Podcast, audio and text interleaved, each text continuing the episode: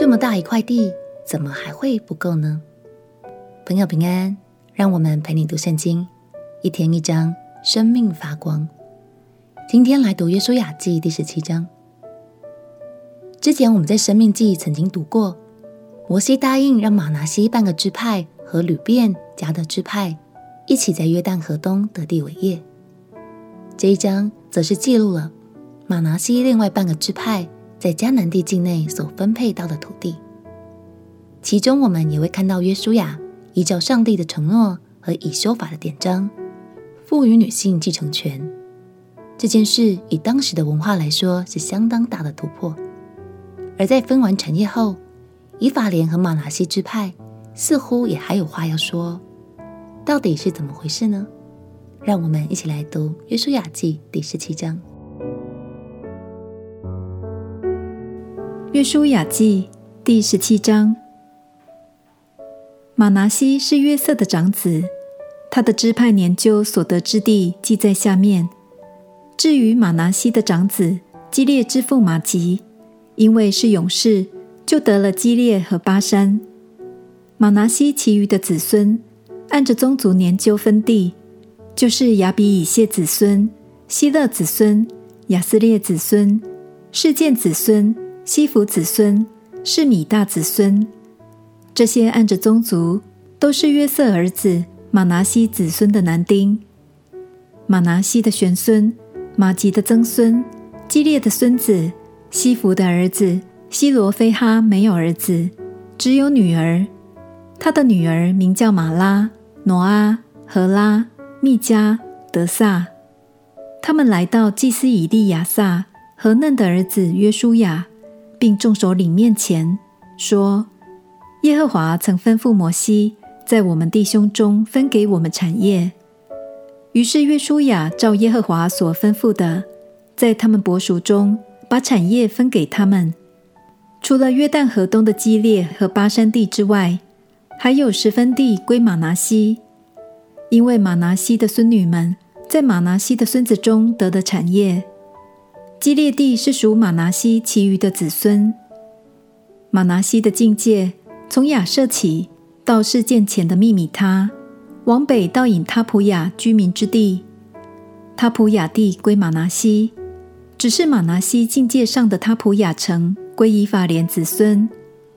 其界下到迦拿河的南边，在马拿西城邑中的这些城邑都归以法莲。马拿西的地界。是在河北直通到海为止，南归以法莲，北归玛拿西，以海为界，北边到亚设，东边到以撒迦。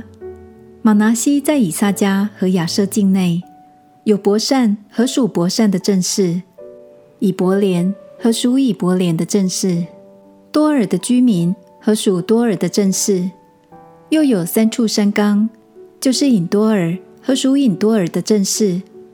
他那的居民和属他那的镇市，米吉多的居民和属米吉多的镇市，只是玛拿西子孙不能赶出这些城的居民，迦南人偏要住在那地。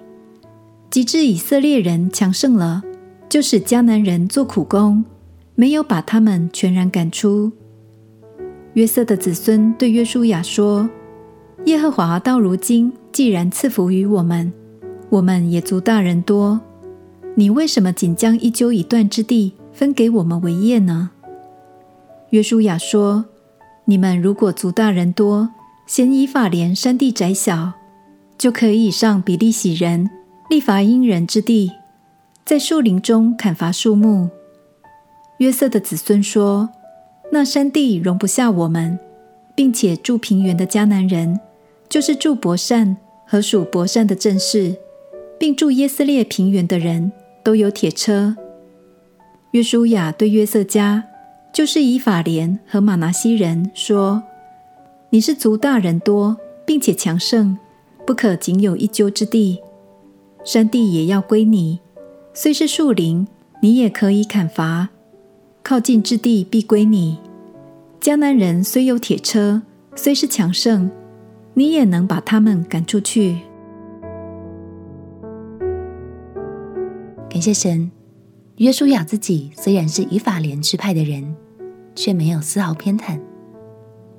他选择遵从神的旨意来分配产业，并且勉励大家，若有更多期待，就要靠着神的同在去开拓，相信神也乐意赐福。其实以法莲和玛拿西支派所分得的产业已经非常宽阔，加起来的土地面积比其他支派都还要大，只是他们仍然觉得不够，想要的更多。亲爱的朋友，就算我们能从神那里得着双倍丰盛的祝福，只要没有知足的心，就可能会一直被还不够的想法困住哦。相信神赐给我们的，永远都够我们用，也让我们用知足的心，继续为了神的心意而努力打拼吧。我们一起来祷告。亲爱的主耶稣，谢谢你赐给我的祝福都是那么美好，求你也赐给我一颗知足的心，在凡事上都能因着你的恩典而感到喜乐与满足。